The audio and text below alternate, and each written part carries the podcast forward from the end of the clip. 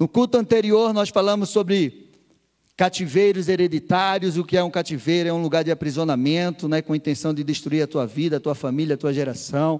Nós falamos também sobre as causas que levam a pessoa para o cativeiro, os pecados, as alianças com trevas, pecados né, de, de, em todas as áreas ali, maldições de palavras, de idolatria, aliança com ocultismo, com feitiçaria, todas aquelas coisas que nós falamos a semana passada, isso leva uma pessoa, uma, uma família ao cativeiro. Nós falamos sobre heranças familiares, aquilo que os nossos pais deixam para nós, é, é, tanto heranças materiais, espirituais, emocionais, nós recebemos dos nossos pais e nós precisamos ter esse entendimento. Então, tem heranças que realmente traz consequências mal para a nossa vida e a gente precisa entender e quebrar cada uma delas. Nós falamos também sobre a culpa que nós não temos, mas nós recebemos as consequências, como diz lá em Lamentação, Lamentações é, 5,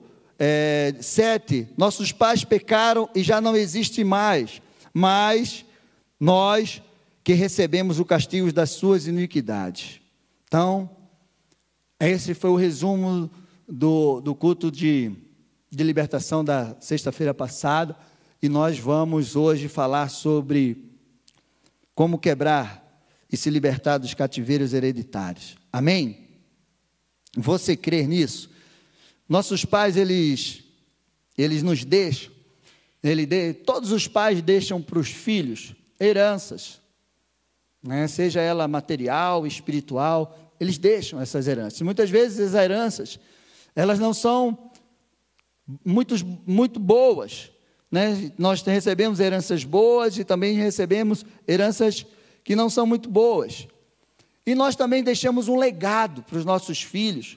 Né? Nós recebemos também dos nossos pais um legado né, emocional, e esse legado muitas vezes vem através de ensinamentos, de comportamento, de exemplo daquilo que os nossos pais fizeram e eles nos ensinaram.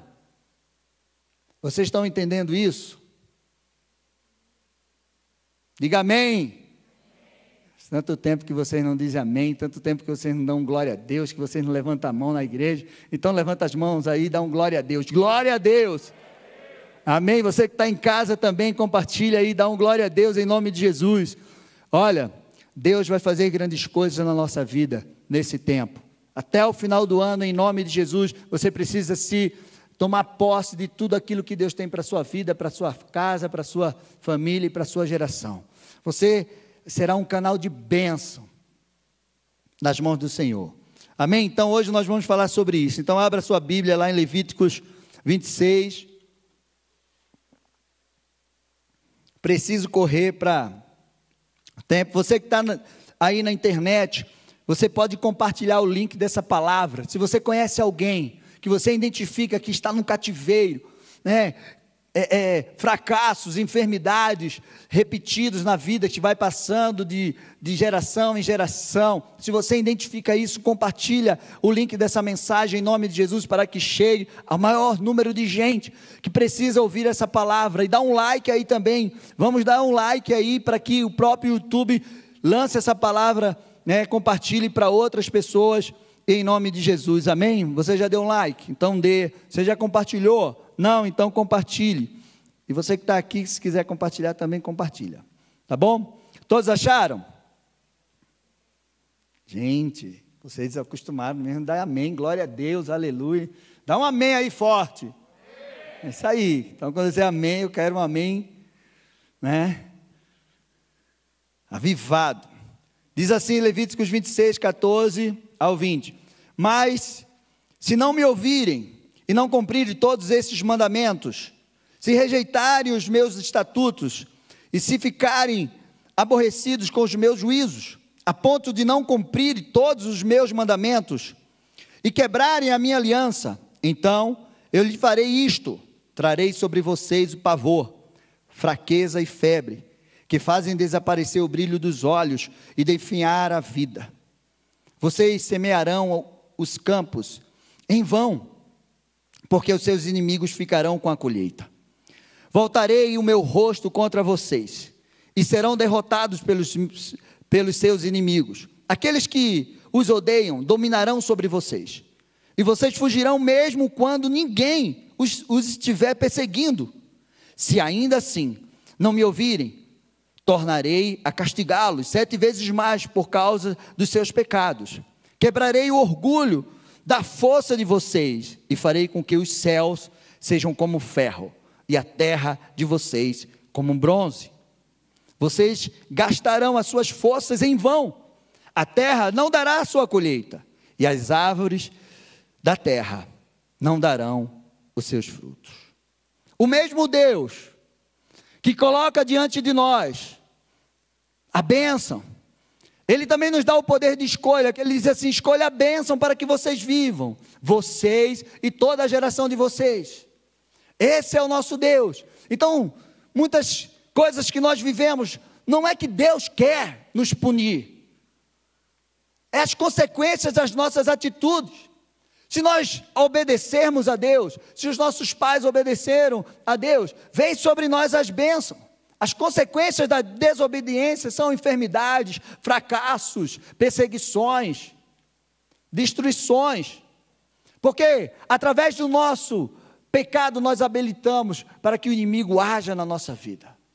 Meu amado, existe um preço. Existe um preço para as nossas escolhas um preço a ser pago. O preço das nossas escolhas. Amém? Então, quando nós escolhemos mal, sabemos que nós vamos ter consequência das nossas escolhas. Você consegue identificar, de repente, na tua vida, eu já identifiquei na minha. Você consegue identificar na tua vida, na história da tua, dos teus antepassados, ou na vida de alguém, uma repetição de fracasso. Aquilo que aconteceu com bisavô, aconteceu com avô, aconteceu com o pai, e agora está no filho, está no neto. Histórias de fracassos, de é, é, destruições. Você consegue identificar isso na tua vida? Porque não é normal. Então você precisa identificar Parece que quanto mais nós lutamos, quanto mais existe um esforço contra aquilo, nada dá certo. Então, meu amado, quando isso acontece, pode ser que exista um cativeiro espiritual. E nós precisamos saber a origem desse cativeiro. Então, o Deus que diz: existe uma consequência diante da desobediência, é o mesmo Deus que tem uma palavra de vida. É o mesmo Deus que tem uma promessa de restauração, de bênção para a tua vida. É o mesmo Deus que te dá uma vida nova. É o mesmo Deus que tem uma palavra de vida para a tua família, para toda a tua geração. O mesmo Deus que falou ali para aquele povo: Olha, se vocês não me obedecerem, vai acontecer tudo isso sobre a vida de vocês. É o mesmo Deus que, lá em Levíticos 26, 40, nós lemos lá né, o, o, o 16, mas aqui no 40 ele diz assim: ó, mas se eles confessarem a sua iniquidade e a iniquidade de seus pais, na infidelidade que cometeram contra mim, e se confessarem que andaram em oposição a mim, fazendo com que também eu fosse contrário a eles, e os fizesse entrar na terra dos seus inimigos, e o coração incircunciso que eles têm se humilhar e aceitarem o castigo da sua iniquidade, então me lembrarei da minha aliança com Jacó, e também da minha aliança com Isaac, e também da minha aliança com Abraão, e também da terra me lembrarei, e eu quero te dizer que Deus vai se lembrar da aliança que ele fez com você. Você entende isso? O mesmo Deus que lança uma palavra daquela de juízo na vida daquele povo. Deus é amor, é misericordioso, Ele lança lá na frente uma palavra de restauração e de renovo. Você que está aí em casa, você está vocês estão entendendo isso? Esse é o nosso Deus. Então, se de repente você consegue identificar um cativeiro na tua vida na, familiar, Saiba que tem um Deus que tem uma palavra, uma promessa de restauração para a sua vida. Amém? E nós precisamos entender que nós precisamos, quando a gente pensa, sabe que muitas vezes a gente faz aquilo que nós não temos vontade. E a gente precisa entender algo. Você que está em casa, preste bem atenção. Existe algo que nós fazemos, nós precisamos entender que tem algo que é a nossa vontade e algo que é importante. E muitas vezes deixamos de fazer aquilo que é importante para fazer aquilo que é a nossa vontade. Quantas pessoas que toda segunda-feira diz que vai começar a fazer exercício, mas quando chega na segunda, ele diz assim: não, não estou com vontade. Quantas pessoas que dizem que vai começar a fazer uma dieta, que vai começar a estudar, mas quando chega, ah, eu vou me livrar disso, eu vou começar a ler a palavra de Deus, eu vou começar a andar com Deus, ter uma aliança, eu vou começar isso. Mas quando chega naquele dia, naquele momento, não tem vontade. E ele faz a vontade que é sua e deixa de fazer aquilo que é importante. Jesus, ele deixou de fazer a sua vontade para fazer o que era importante. Ele disse: Pai, se possível, passe de mim esse cálice, porque eu não estou com vontade de passar por essa cruz e sofrer tudo que eu vou sofrer. Mas eu não vou fazer a minha vontade, eu vou fazer aquilo que é importante, que vai salvar a humanidade. Meu amado, você precisa ter esse entendimento. Muitas vezes a tua mente e o teu corpo vai te levar para uma vontade de conforto e vai te impedir de viver aquilo e de fazer aquilo que é importante. E com isso você vai deixar de crescer e de viver aquilo que Deus tem para você. Amém? Muita gente precisa entender isso. Ah, não estou com vontade de ir na igreja, ah, não estou com vontade de acordar para orar, não estou com vontade de orar, não estou com vontade de ler a Bíblia, não estou com vontade.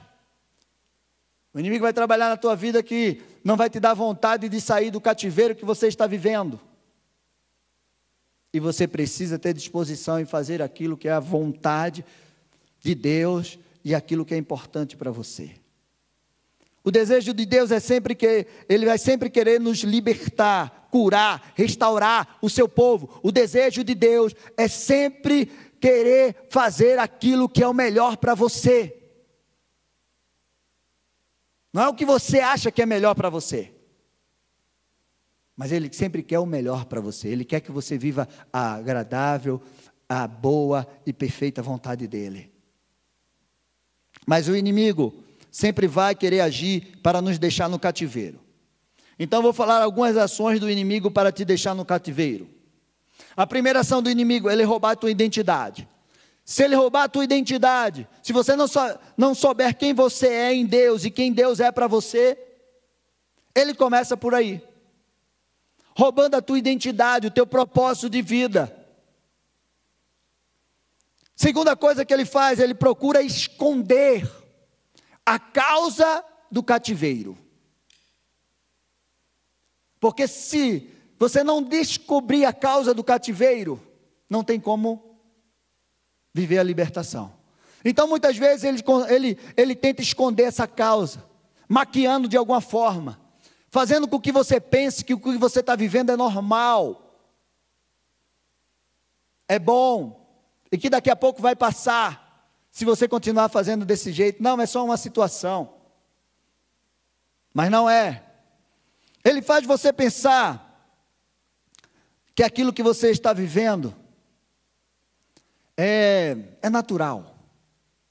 Todo mundo está passando por isso.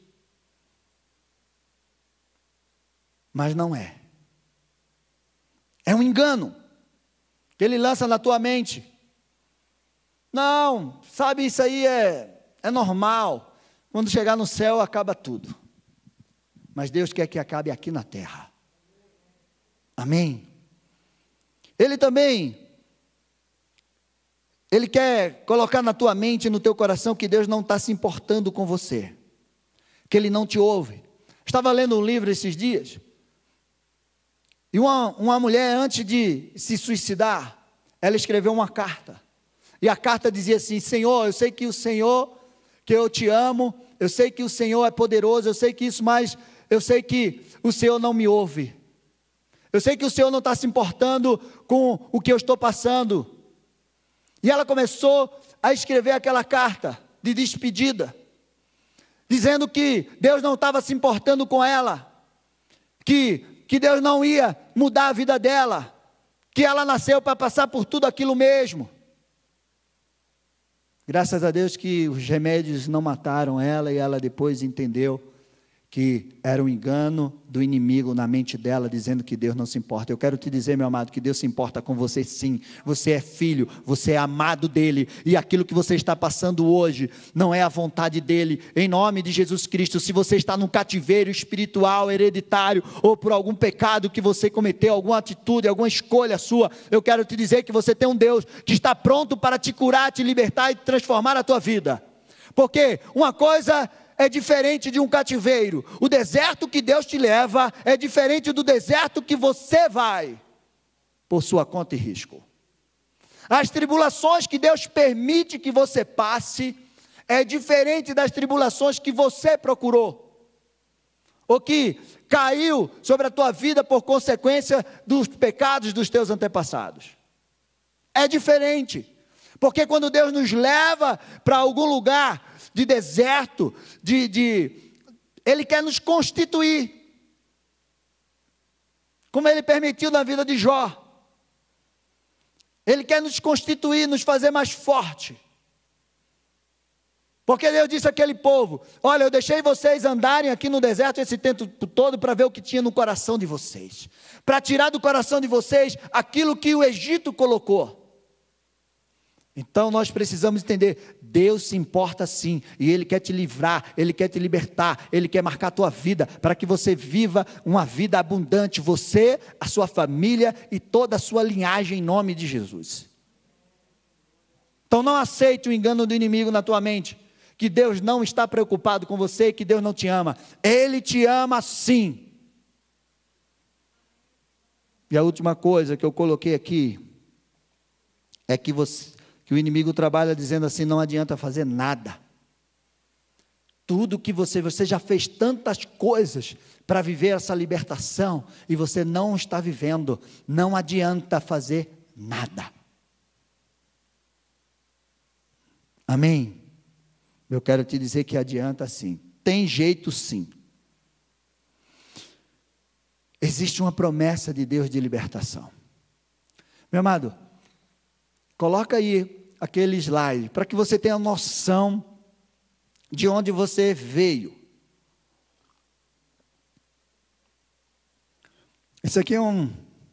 Claro, quantos ancestrais são necessários para nascermos? Coloca outro aí.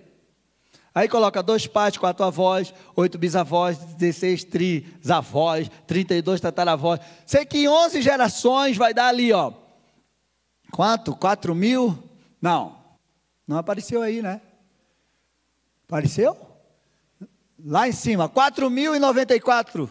Você já imaginou? Você já fez essa pergunta de onde você veio? Quem foi o patriarca da sua família? Com que ele se envolveu? O que ele fazia? Você já imaginou? É muita gente. Meu Deus. Mas eu quero te dizer que um homem de Deus, ele pode ter uma linhagem de homens e mulheres diante de, do altar de Deus. Homens e mulheres poderosos. Amém? Você crê nisso? E se de repente a tua história até aqui não foi aquilo que você deseja, que você está vendo destruição, mas você pode mudar a tua história daqui para frente, a história dos teus descendentes. Você pode mudar a história de cada um deles através daquilo que você vai fazer e do posicionamento que você vai tomar. Existe uma promessa de libertação, uma ação do Senhor para salvar a, a nossa vida, a nossa família. Isaías 51, 11 até o 14 diz assim: Os resgatados do Senhor voltaram voltarão. Isso era Deus falando. Os resgatados do Senhor voltarão e entrarão em Sião com cânticos de júbilo. Alegria eterna coroará a sua cabeça. Ficarão tomados de júbilo e alegria, e deles fugirão a tristeza e o gemido. Eu, eu sou aquele que os consola. Quem? Então, é você para que tenha medo do homem, que é mortal, ou filho do homem, que não passa de, de Eva? Porque você se esquece do Senhor que os criou, que estendeu os céus e fundou a terra, e todo o dia, sem cessar, teme a fúria do opressor, que se prepara para te destruir. Então, então não, onde está a fúria do opressor? O exilado cativo depressa será libertado. Olha a promessa do Senhor para a tua vida. O exilado cativo depressa. Deus tem pressa para fazer uma obra na tua vida. Deus tem pressa para fazer uma obra na tua família. Deus tem pressa para fazer uma, hora, uma obra na tua linhagem em nome de Jesus Cristo. Amém. Lá não morrerá, lá não descerá a sepultura, e o seu pão não lhe faltará. Essa é a promessa de Deus para a tua vida. Você não vai morrer nesse cativeiro, você não vai morrer nessa situação, você não vai morrer nessa opressão, você não vai morrer, porque logo o Senhor está se levantando para te libertar desse cativeiro, em nome de Jesus. Você crê nisso? Creia e viva. Não só creia, mas viva. Meu amado, o diferencial não é o que você ouve, não é o que você ora, não é o que você lê, não é o que falam de você, o que o inimigo faz com você. O diferencial é o que você faz com tudo isso. Esse é o diferencial. E eu pergunto para você: o que você está fazendo com a palavra que Deus tem te dado, com toda a direção que Deus tem te dado, com o poder, com a unção, com as promessas que Deus tem te dado de libertação, de cura? O que você está fazendo com isso? Aí é que vai fazer a diferença sobre a tua vida. A tua atitude, o teu comportamento. E aí vem a palavra do Senhor em Colossenses que diz assim: o nosso libertador. Ele nos libertou, Colossenses 1, 13 e 14. Ele nos libertou do poder das trevas e nos transportou para o reino do seu Filho amado, em quem temos a redenção e a remissão dos pecados. E aí no 2, 13 a 15, coincidência, né? Não, mas é Cristo Ocidência. E quando vocês estavam mortos nos seus pecados e na incircuncisão da carne, ele lhe deu vida juntamente com Cristo, perdoando todos os nossos pecados, cancelando o escrito de dívida que era contra nós e que costumava, é, é, constava de ordenanças, o qual nos era prejudicial. Removeu inteiramente, cravando na cruz e o despojando os principados e as potestades, publicamente os expôs ao desprezo triunfando sobre ele na cruz. Deixa eu te dizer, meu amado, o sacrifício de Jesus foi vicário, perfeito, definitivo, salvador para minha e para tua vida. Ele levou sobre si, ele se fez maldito por nós. Mas e aí, pastor? Quer dizer que agora, quer dizer que essa coisa que eu estou vivendo não é verdadeira? Meu amado, deixa eu te falar uma coisa. Às vezes as pessoas dizem: não, eu não preciso fazer nada, porque Jesus já fez tudo. Jesus fez, e Ele te deu o direito e o poder, mas tem uma parte que é sua. Você já imaginou? Se de repente chega alguém aqui hoje, agora, e chama você e diz assim: assina aqui, porque você recebeu uma grande herança, mas você vai ter que ir lá tomar posse dela. E aí você não vai. Você vai ser um pobre sendo rico. Então é a mesma coisa, Jesus se morreu por nós na cruz, Jesus morreu para salvar toda a humanidade. E a minha pergunta para você é: toda humanidade é salva? Assim, assim, assim é não. me responda. Toda humanidade é salva? Por quê? Porque para você receber essa salvação que o Senhor já deu para nós, através do seu sacrifício na cruz, nós temos que confessar, aceitar Ele, confessar os nossos pecados, se arrepender e começar a andar com Ele e não voltar atrás. Não é verdade? Da mesma forma, é assim. Deus já, Jesus já levou sobre si as nossas dores, as nossas enfermidades, mas você precisa tomar posse em nome de Jesus Cristo. Amém. Você precisa tomar posse. Então, nós vamos ver como quebrar um cativeiro hereditário. Você já tem uma promessa, você já tem a bênção de Deus sobre a tua vida, você já tem a palavra de Deus que te garante que você pode se livrar de tudo isso, você, a tua família e toda a tua geração. Você já tem essa garantia, mas você precisa fazer a tua parte. Pastor, e o que precisa fazer? Então, vai guardando aí, que a gente vai falar sobre isso agora. Como quebrar um cativeiro hereditário. Tem muitas coisas, mas eu resumi por conta do nosso tempo. Olha, eu tenho 15 minutos para ministrar isso aqui para vocês. Amém? Dia a gente vai fazer um até meia-noite aqui, vigília, vai ser uma benção. Dá um glória aí, irmão. Eu quero que você saia daqui hoje e você incentive um monte de gente para estar aqui. Nós queremos ter todas essas cadeiras cheias. Sábado, domingo de manhã, domingo à noite, sexta-feira, todos os cultos. Então, incentive o povo. Amém?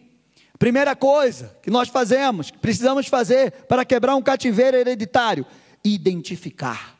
Você precisa identificar que você está num cativeiro, que existe um cativeiro que está sobre a sua família, a sua linhagem.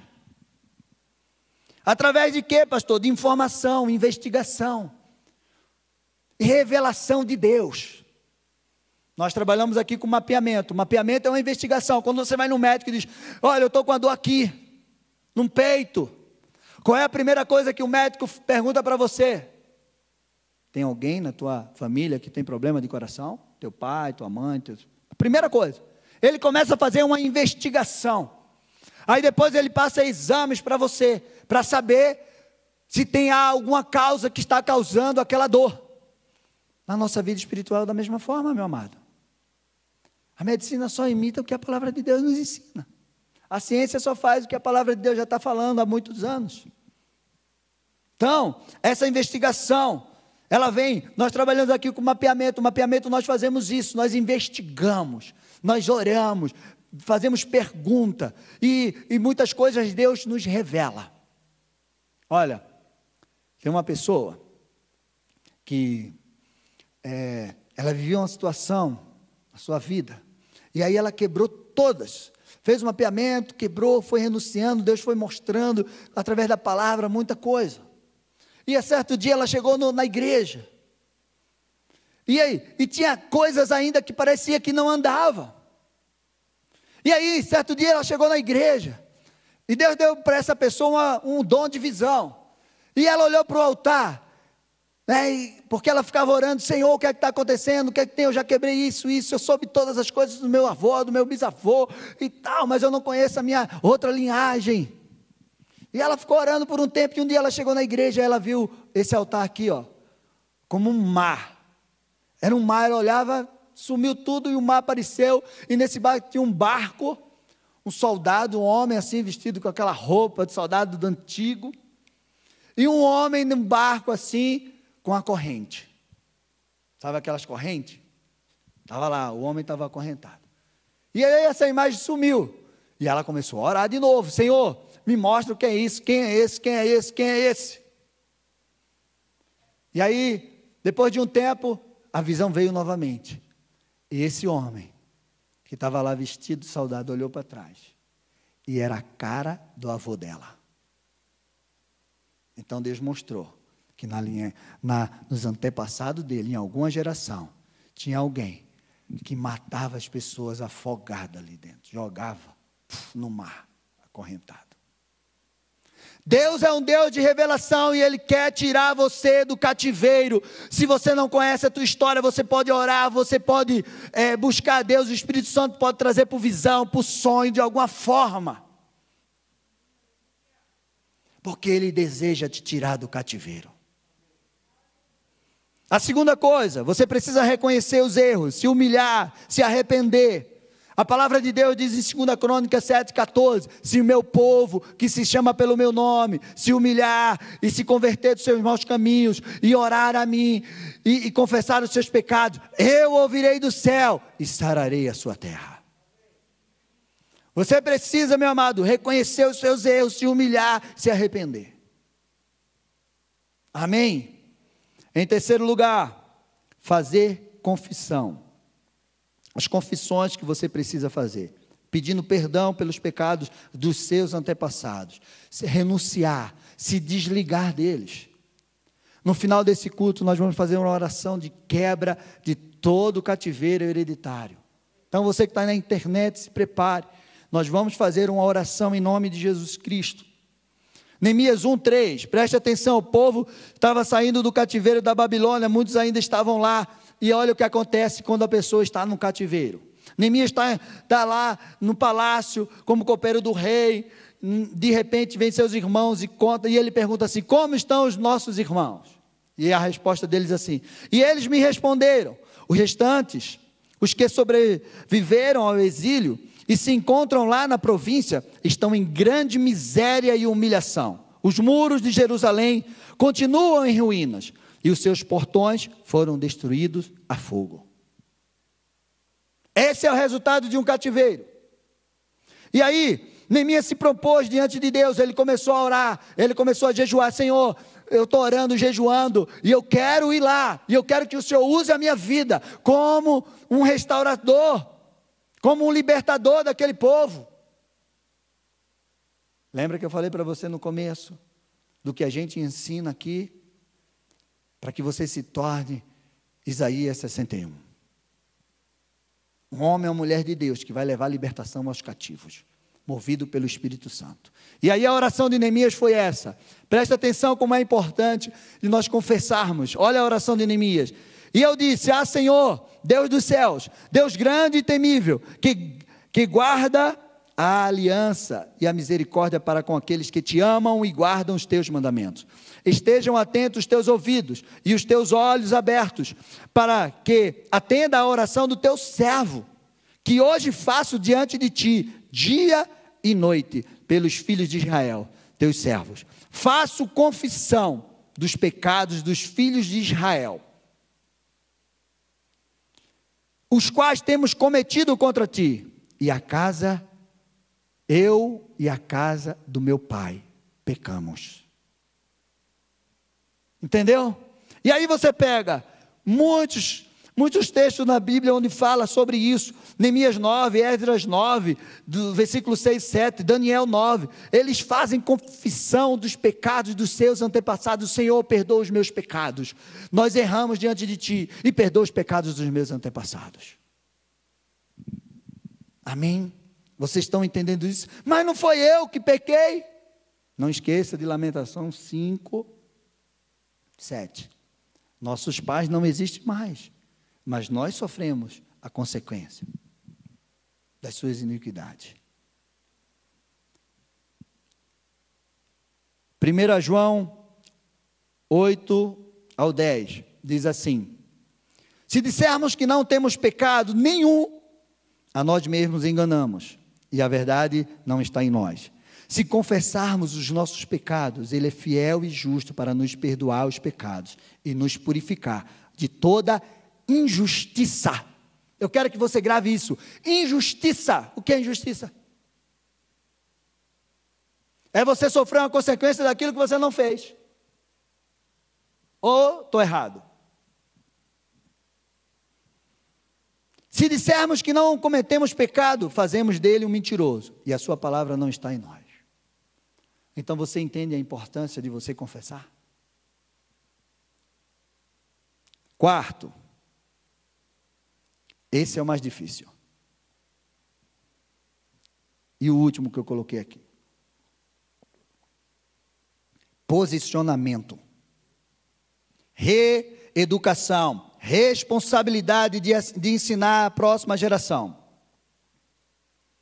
Responsabilidade de ensinar. Meu amado, deixa eu te dizer uma coisa. Uma vez quebrado o cativeiro na tua vida, não quer dizer que o inimigo não vai te perseguir novamente ou vai querer te levar de volta para esse cativeiro.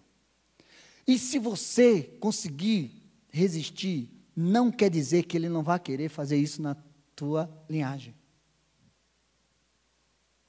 É perseguição. É espiritual. Você não acaba com uma bala. Não. Posicionamento.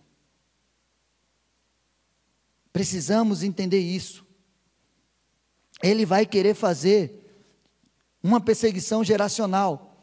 Mais de 80% dos reis da Bíblia, eles não conseguiram passar para os seus filhos um legado de bênção. Às vezes o pai fazia tudo o que era errado, aí o filho vinha e fazia o que era certo, mas o, o neto fazia tudo o que era errado, pior do que o pai, do, do que o avô. Vocês estão entendendo a questão da perseguição? Então, esse quarto é muito importante e muito difícil, porque além de você se posicionar por você, você vai ter que ensinar teus filhos e dizer para ele: existe isso, existe essa perseguição, naquilo que Deus me tirou, o inimigo vai querer levar você, meu filho, e você vai ter que ensinar seus filhos, e os filhos de seus filhos, e um vai passando para o outro. Um legado. Então, Veja como isso é importante. Segunda Reis 20, o rei Ezequias, filho de Acais, pai de Manassés. O rei Ezequias foi um homem que fez tudo reto diante do Senhor. No finalzinho ele pisou na bola e você vai ver. O pai dele foi horrível, fez tudo o que era errado. O rei Acais fez tudo o que era errado. Ezequias fez tudo o que era certo. Mas Manassés fez pior do que seu avô. E aí? Então diz assim: Segunda Reis 20, é, no finalzinho ali do reinado de Ezequias, é, Deus tinha curado ele de uma enfermidade que era mortal, acrescentou 15 anos de vida na vida dele, porque quando Deus lançou aquela palavra de morte sobre a vida dele, ele orou e disse: Senhor, lembra-te de mim. E Deus mandou o profeta voltar e liberou uma palavra de bênção mais 15 anos. E aí ele foi. No finalzinho, ele. Aconteceu isso aqui. Então o profeta Isaías foi falar com o rei Ezequias e lhe disse: Que foi que aqueles homens disseram e de onde vieram? Rei Ezequias respondeu: Vieram de uma terra distante, da Babilônia. De onde os caras vieram? Da Babilônia. Onde foi o cativeiro? Isaías perguntou: O que eles vieram? O que eles viram do seu palácio? Isaqui, é, Isaías perguntou e Ezequias respondeu: Viram tudo o que há no meu palácio, não houve nada dos meus tesouros que eu não lhe mostrasse. Então Isaías disse a Ezequias: Ouça a palavra do Senhor. Eis que virão dias em que tudo o que houver no seu palácio, isto é, tudo o que seus pais ajuntaram até o dia de hoje, será levado para a Babilônia. Não ficará coisa alguma, diz o Senhor. Alguns dos seus próprios filhos, gerados por você, serão levados para que sejam eunucos no palácio do rei da Babilônia. Então, Ezequias disse a Isaías: Presta atenção, o que é uma falta de posicionamento de um pai para cuidar da sua geração. Boa é a palavra do Senhor que você falou, pois ele, passa, é, é, ele pensava assim: enquanto eu viver, haverá paz e segurança. Vocês entenderam? Eu vou explicar para vocês. Em outras palavras, Ezequias estava dizendo assim: ainda bem que esse mal não vai acontecer comigo, vai acontecer com meus filhos, que eles que se virem. Que responsabilidade. Entendeu? Ainda bem Meu amado, nós precisamos nos posicionar. Se você quer ter uma, um livramento de cativeiro na tua geração, você precisa se posicionar. Depois que você fiz, confessar, depois que você identificar, confessar, pedir perdão, aí chega a parte mais difícil. Está posicionado. Amém? Agora vamos ver um exemplo de legado. Os recabitas, um povo que era seminômane, que se juntou ao povo de Israel no deserto após a saída do Egito. Não era o povo de Deus. Não, ele não era israelita. Eles se juntaram. Mas olha o que aconteceu. Olha o que é um legado. Jeremias 35, 1 e 2 diz assim: Palavra que veio dita a Jeremias da parte do Senhor, nos dias de Joaquim, filho de Josias, rei de Judá. Vá à casa dos recabitas, fale com eles, leve-os à casa do Senhor, a uma das câmaras, e ofereça-lhes vinho para beber. Verso 6 e 8. Mas eles disseram, os recabitas, não beberemos vinho. Aí, né, Jeremias foi, chamou eles, vamos lá tomar um vinhozinho. E aí eles disseram, mas eles disseram, não beberemos vinho, porque Jonadab, filho de Recabe, nosso pai, nos ordenou, Nunca bebam vinho, nem vocês, nem os seus filhos. Não construam casas, não façam plantações, não cultivem nem possuam vinhas. Morem a vida inteira em tendas, para que vocês vivam muitos dias sobre a terra em que são estrangeiros. E nós temos obedecidos. Nós temos obedecido à voz de Jonadab, filho de Recabe, nosso pai, em tudo o que ele nos ordenou.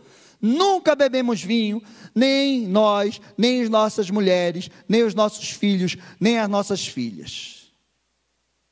Ah, pastor, que besteira.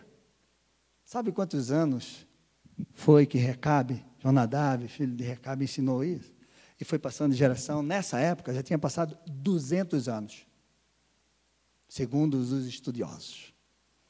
200 anos daquele primeiro, daquele patriarca e aqueles homens que não era considerado povo de Deus, estavam ali, firme, obedecendo aquilo que os pais deles falaram. Já imaginou? Aí veio a palavra do Senhor sobre o povo, versículo 14, 16 de Jeremias. As palavras de Jonadab, filho de Recabe, que ordenou seus filhos que não bebessem vinho, foram guardadas. Deus falando através de Jeremias para o povo. Eles não bebem vinho até o dia de hoje, porque obedecem às ordens de seu pai. A mim, porém, que tenho falado a vocês sempre de novo, vocês não obedecem. Sempre de novo, eu enviei todos os meus servos, os profetas, dizendo: Convertam-se agora, cada um de vocês, do seu mau caminho, corrijam as suas ações, não sigam outros deuses para servi-los, e assim vocês ficarão na terra que eu dei a vocês e aos seus pais. Mas vocês não deram ouvidos, nem atenderam. Os filhos de Jonadab, filho de Recabe, guardam o mandamento do seu pai, e eles que, que eles lhe deu, mas este povo não obedeceu. Vocês estão entendendo? Deus estava falando para aquele povo, sempre o povo de Deus lá, e Deus falando: olha, está vendo que exemplo? Eles não são da minha linhagem aí, ó, como vocês, eles não são meus filhos como vocês são. Eles não têm os mandamentos que vocês têm, mas eles obedecem ao pai de vocês, ao pai deles. Mas vocês, não. Então você entende qual é o, o, a importância do posicionamento de você passar um legado? Não quer dizer que a gente vai ensinar os nossos filhos e que eles vão fazer tudo que nós ensinamos de bom para ele, não. Ele vai ter o poder da, da, escolha dele.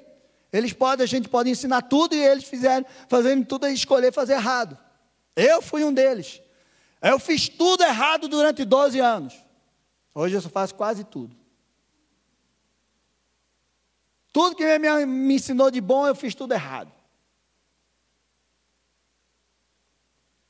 E aí vem a recompensa, para a gente encerrar e fazer a oração. Verso 18 e 19. Deus falando, aquele povo, e a casa dos recabitas, Jeremias disse: Assim diz o Senhor dos Exércitos, o Deus de Israel: Vocês obedeceram o, o, ao mandamento de Jonadab, o pai de vocês, e guardaram todos os seus preceitos, e fizeram tudo o que lhe ordenou. Por isso, assim diz o Senhor dos Exércitos, o Deus de Israel: Nunca faltará a Jonadab, filho de Recabe, um descendente, homem, para me servir. Meu amado, mesmo esse povo sendo de uma linhagem que não é de Israel, eles receberam o direito de servir no templo. Segundo o, o, o, a tradição judaica, suas filhas casaram com homens sacerdotes levíticos do povo de Israel e eles tiveram o direito de servir ao Senhor no templo. Já imaginou isso? Então eu quero te dizer que existe um resgate de Deus para a tua vida, que você pode quebrar com as tradições, com as contaminações que te trouxeram e que te levaram para um cativeiro. Você pode ensinar e deixar um legado abençoado para a tua geração, para os teus filhos. Você e a sua geração pode viver a vida abundante que Deus tem para você. Amém. Vocês já conseguiram diante disso tudo identificar cativeiros na vida de vocês? Na família de vocês. Já, já identificaram? Amém? Vocês entenderam o que vocês precisam fazer para quebrar esse cativeiro? Que o posicionamento de vocês é importante, que a confissão de pecado de vocês é importante, que a identificação desse cativeiro é importante. Ninguém consegue destruir aquilo que não conhece. E Deus pode revelar tudo isso. Você pode entender tudo isso. E você pode viver um tempo novo na tua vida em nome de Jesus. Amém. Fica de pé.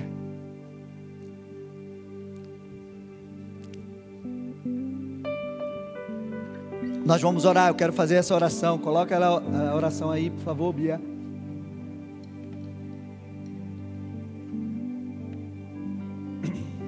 Essa oração nós vamos fazer quebrando, vou, nós vamos fazer junto. Você vai orar, você vai declarar sobre a tua vida, sobre a tua linhagem, em nome de Jesus. Amém. Levanta as tuas mãos. Olha para essa oração.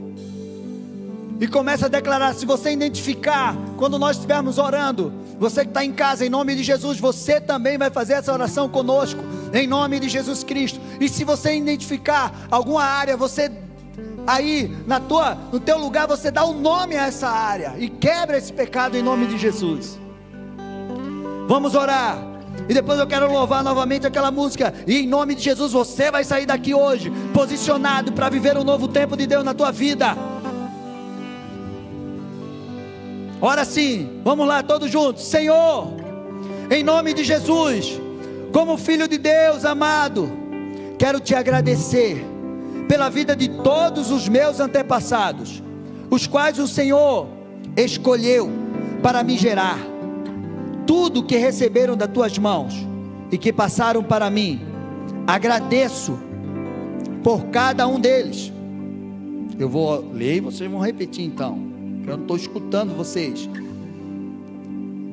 Mas quero o Senhor pedir perdão por todos os pecados dos meus antepassados, homens e mulheres que feriram o teu coração com abominações, com iniquidades, de idolatria, ocultismo, rebeldia, feitiçarias, assassinato, perversão sexual, roubo, desonra, palavra de maldição, vícios, mentiras e muitos outros. Te peço perdão, Senhor por cada um deles. Tem misericórdia da minha vida e de toda a minha geração. Peço perdão por todos os meus pecados que cometi diante de ti, transgredindo os seus mandamentos. Eu renuncio, eu desligo toda ação dos espíritos malignos que receberam legalidade para se instalar na minha vida e linhagem. Expulso cada um deles, em nome do, de Jesus. Declaro que eles não têm parte comigo. nem com a minha geração. Em nome de Jesus, ordeno para que eles se retirem para o lugar que o Senhor os ordenou, e quebro todos os cativeiros que eles trouxeram, em nome de Jesus Cristo. Senhor, lance-me na cruz, cobri, cobrindo-me com, com o sangue de Jesus e toda a minha descendência. Aplica o sangue de Jesus e o poder da cruz entre a minha vida e os meus antepassados, quebrando todas as maldições que deles me atingiram. Ordeno aos poderes das trevas que se afaste da minha vida e da minha linhagem familiar. Me aproprio das bênçãos geradas pela quebra de maldições. Pai, te agradeço, porque Jesus Cristo se tornou maldição em meu lugar, para que eu tivesse vida e vida em abundância. Jesus, te entrego a minha família e a minha vida nas tuas mãos. Espírito Santo, me guie, me ensine a viver uma nova vida, regenerada, santificada. Me ajude a me manter firme, livre de todo o jugo da escravidão, porque foi para a liberdade que Cristo me libertou. Declaro que seremos geração bendita, poderosa nessa terra, em nome de Jesus. Aleluia! Aplauda ao Senhor. Vamos louvar agora. Agora você vai louvar. E você vai dizer que a tua geração, que a bênção de Deus está sobre a tua vida, que a bênção de Deus está sobre a tua casa, de geração em geração, que ela vai te cercar por detrás, por diante, adiante de você, dos teus lados, em todas as direções, em nome de Jesus. Louva a Deus, faz desse, desse louvor uma oração a Deus. Aleluia, aplauda ao Senhor, em nome de Jesus. Amém. Você tomou posse disso? Canta essa música todo dia na tua casa e libera uma palavra de bênção sobre a tua família e a tua geração. Levanta as tuas mãos. Senhor, em nome de Jesus, nós te louvamos, te agradecemos. Abençoa o teu povo, que eles saiam daqui hoje marcado pela tua palavra. Que aqueles que estão nos escutando, nos vendo através da internet, receba a tua bênção, receba a bênção da geração, da primogenitura, em nome de Jesus Cristo, porque o Senhor é Deus, maravilhoso e fiel. Nos leva da tua paz, em nome de Jesus. Amém. Glória a Deus, vocês gostaram de estar aqui hoje? Eu amei ver vocês aqui hoje.